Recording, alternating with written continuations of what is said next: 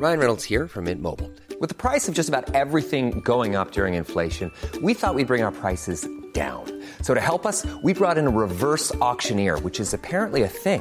Mint Mobile unlimited premium wireless. Ready to get 30, 30, bit to get 30, bit to get 20, 20, 20, bit to get 20, 20, bit to get 15, 15, 15, 15 just 15 bucks a month. So, Give it a try at mintmobile.com slash switch. $45 upfront for three months plus taxes and fees. Promo for new customers for limited time. Unlimited more than 40 gigabytes per month. Slows. Full terms at mintmobile.com.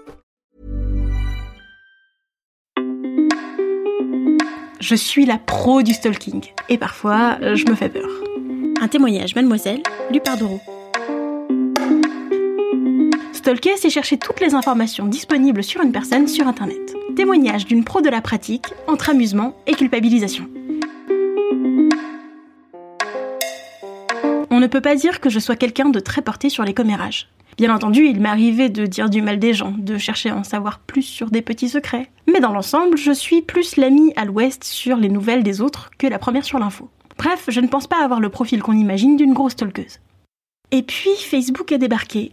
J'ai commencé à utiliser le réseau à l'âge de 15 ans, et je crois que ce n'est que l'année suivante que je m'y suis vraiment adonnée. C'est-à-dire que j'ai commencé à regarder au-delà du contenu qui m'était proposé dans mon fil d'actualité. J'allais chercher un peu plus sur les profils que ce que les gens avaient posté dans le passé. Je regardais en boucle les photos de mon crush de l'époque. Rien de bien méchant finalement. Je n'ai jamais vraiment culpabilisé de cette pratique.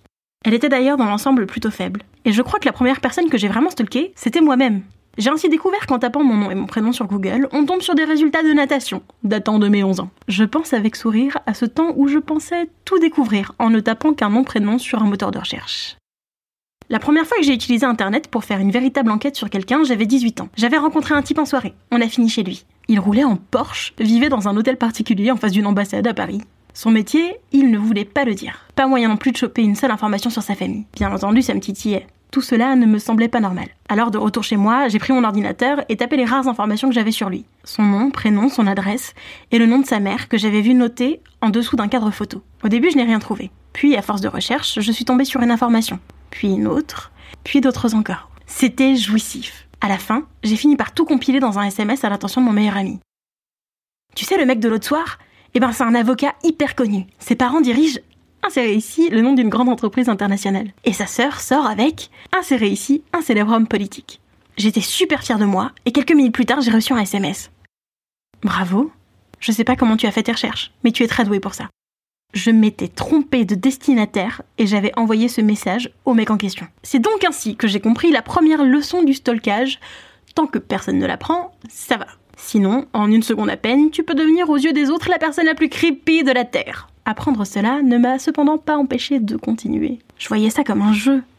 Une quête, des énigmes à résoudre et souvent une bonne surprise à la clé. Surtout, plus on stalk, plus on obtient de compétences. J'ai affûté ma technique.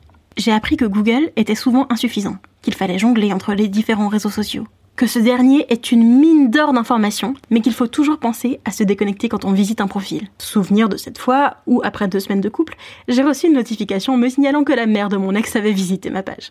Chaque information devenait une nouvelle porte d'entrée vers des renseignements supplémentaires. Un hobby, un ami en commun, ou parfois un ancien pseudo. C'est comme une toile d'araignée. Tout finit par être lié. Au fil du temps, faire des recherches sur les gens est presque devenu automatique. J'ai stalké mes futurs employeurs, mes crushs, et régulièrement, j'ai été celle que les potes appelaient à l'aide pour retrouver une personne en ligne. Je suis devenue une pro en la matière, mais je n'ai jamais arrêté de culpabiliser. Je me dis toujours que si les gens ont laissé en ligne toutes ces données pendant tout ce temps, ils ont conscience que quelqu'un peut tomber dessus. D'un autre côté, je sais que c'est un peu me mentir à moi-même. Je dis ça uniquement dans le but de me sentir mieux. Ces données, j'y accède plus dans une action de vol que dans un véritable partage. Il y a quelques semaines, je suis allée passer une semaine chez une copine. Comme moi, c'est une reine du stalkage. En la regardant mener son enquête sur ce mec qu'elle avait vaguement croisé dans un bar la veille, je me suis vue en elle et j'ai trouvé ça terriblement flippant. Égoïstement, je crois que j'ai pensé à moi, ma pratique pas tip-top en termes d'éthique, et puis aussi la possibilité que d'autres me stalkent. Je sais très bien qu'on peut choper tout un pan de ma vie en faisant des recherches sur moi. J'ai un LinkedIn, j'ai un Facebook où on me voit vaguement en vacances au milieu de photos de groupe, un Twitter à l'abandon. Bref, la trace d'une vie d'une jeune adulte comme on en croise plein sur Internet. Je ne pense pas vivre dans un déni total. Je sais ce qui est visible. J'avance avec une devise. Ne publier que des choses que je pourrais assumer en public. Je suis tout à fait stalkable, quoi.